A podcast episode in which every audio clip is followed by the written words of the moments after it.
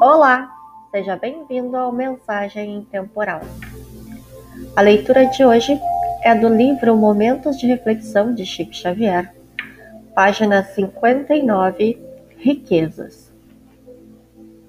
O homem comum está rodeado de glórias na terra.